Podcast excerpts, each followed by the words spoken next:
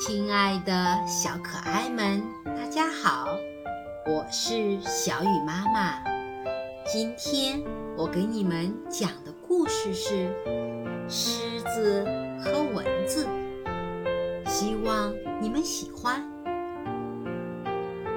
狮子认为自己是森林之王，能打败所有的动物。一只蚊子不服气。跑去挑战狮子。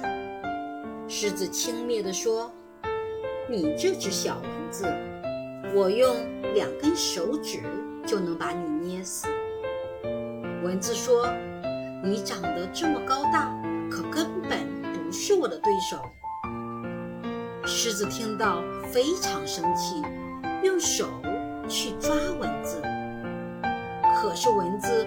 专门咬狮子眉毛的地方，狮子气得把自己的脸都抓破了。